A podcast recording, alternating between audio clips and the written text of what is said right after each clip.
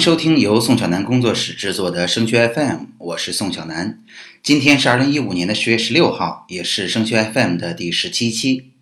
升学 FM 是一档与高中家长和考生分享与高考、留学相关的信息与经验的播客节目，实用接地气是我们的标签。请大家搜索升学 FM 的 QQ 群来收听节目，这也是您收听最新内容和参与互动最简便的方式。升学 FM 高考群的群号是。二七四四二零幺九九，升学 FM 留学群的群号是三四幺五二九八七五。在生活中啊，我们经常说理工理工，理科和工科经常被放在一起，很多人呢也会认为他们是一回事儿。在高中的课堂上，同学们只有机会接触理科，而没有机会接触工程，很多同学都不知道工程到底是个啥。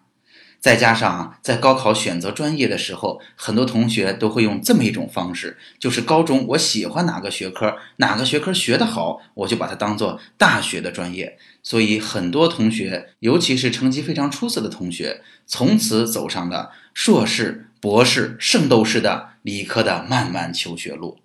那么，理科和工科到底有什么不同呢？如果我在高中是一个出色的理科生，我到底应该选理还是选工呢？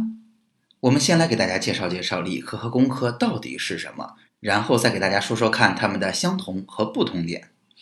首先哈，先说理科。理科呢，在英文里边就是 science 这个词，就是自然科学。它从事的啊，主要是基础研究，是来探索自然规律的一门学科。science 或者说理科，它最主要的功能是为其他学科的研究奠定基础，然而它自身却不创造任何的价值。我们在高中其实接触理科也已经非常多了，它常见的包括数学呀、物理呀、化学呀、生物啊，还有像心理等等这样的学科。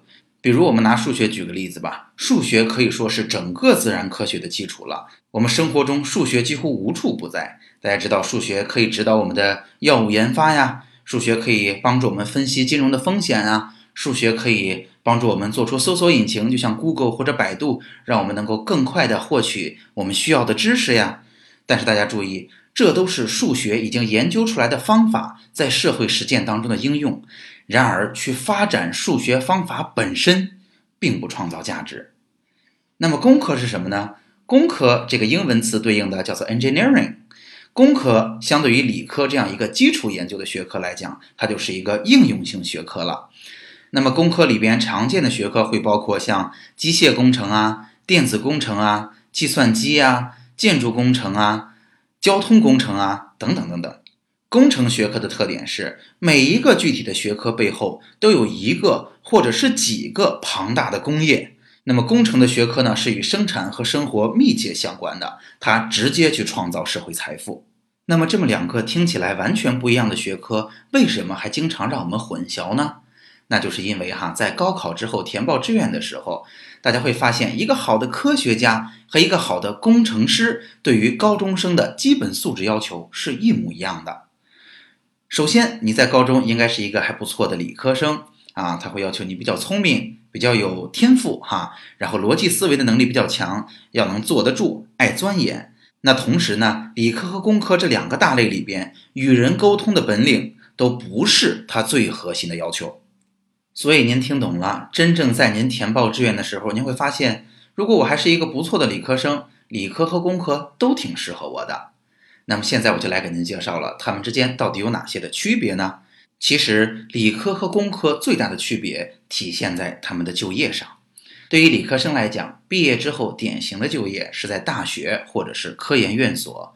大家知道，从事基础研究的人啊，相对还是比较小众的，他的社会需求比较少。而且呢，在两千年附近，中国的大学大规模的扩招了，进来了很多的年轻老师。但是在现在，高考的学生已经在逐年的减少了，因为计划生育政策的关系。所以未来几年进入大学也不是那么容易的一件事。所以它的社会需求相对来讲是比较少的。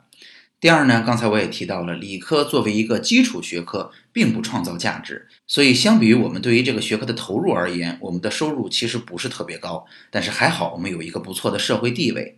那么，如果想要从事很好的科研工作，就要提醒大家了，因为它不创造价值，所以你只能去一个经费非常充足的地方。那也就不难理解了，在国内什么样的地方科研经费才会最充足呢？那就是政府能够拨到钱的地方，那就是政府最认可的学校，那就是九八五、二幺幺的学校。说完了理科呢，我们再来看看工科。因为工科是一个实用型的学科，所以它跟理科的对比还是非常明显的。那首先就是工科的社会需求量非常非常大，是会需要很多的工程师。大家可以想想，华为这种每年招万把人这样恐怖的校招，这还是单独一个企业，你就可以想象到它的社会需求有多么强劲。第二呢，我可以告诉各位同学，即便你的家乡是在二线城市，甚至是三线城市。这儿也有很好的用人市场，你仍然有机会拿到一份高薪水的职业。说到这儿呢，我还需要告诉大家一个事实，那就是工程其实是所有行业里边平均收入最高的学科，它甚至比商科还要高。那是因为商科哈真正挣钱的人非常挣钱，他在人群中占很小的一部分。那么工科呢是一个大肚子风格的学科，这里边大部分的工程师平均收入都很高，特别高、特别低的人人群比较少。说过了理科和工科的相同和不同，我们不难总结出这么一点：其实理和工都是做研究的，它的本质不同就在于这个研究到底实不实用。那么理科呢，做的就是基础研究，成果呀可能在二三十年甚至四五十年之内你都见不到产品的应用，但是呢，说不定你可以推动人类的进步。那对于工科来讲，它就特别实用，说不定你做的东西很快就能在生活中见到它。好，那么我们可以做总结了。作为一个接地气的电台，最后我们一定要告诉你，什么样的人适合学理，什么样的人适合学工呢？首先，他们应该都是天赋还比较聪明，逻辑性挺强的，坐得住，爱研究，能吃苦。那么，如果你的生活负担比较轻，热爱科研，非常享受探索自然的过程，希望为人类的进步做出自己的贡献，你去学理吧。如果你是一个务实派，希望自己的努力能够变成收入，并且能够变成在市面上见得到的产品，那么你就可以去做一名工程师了。好，今天的节目就到这儿了。如果您觉得本期节目很实用，欢迎您把它分享到 QQ 群、朋友圈或者 QQ 空间，让更多家长受益。您可以通过 QQ 群与我们取得联系。升学 FM 的高考群是二七四四二零幺九九，升学 FM 的留学群是。三四幺五二九八七五，在这里，您不但可以收听最新的节目内容，宋小楠工作室还为您准备了直播课程和个性化的咨询。升学 FM，让我们在孩子升学的日子里相互陪伴。我们下期见。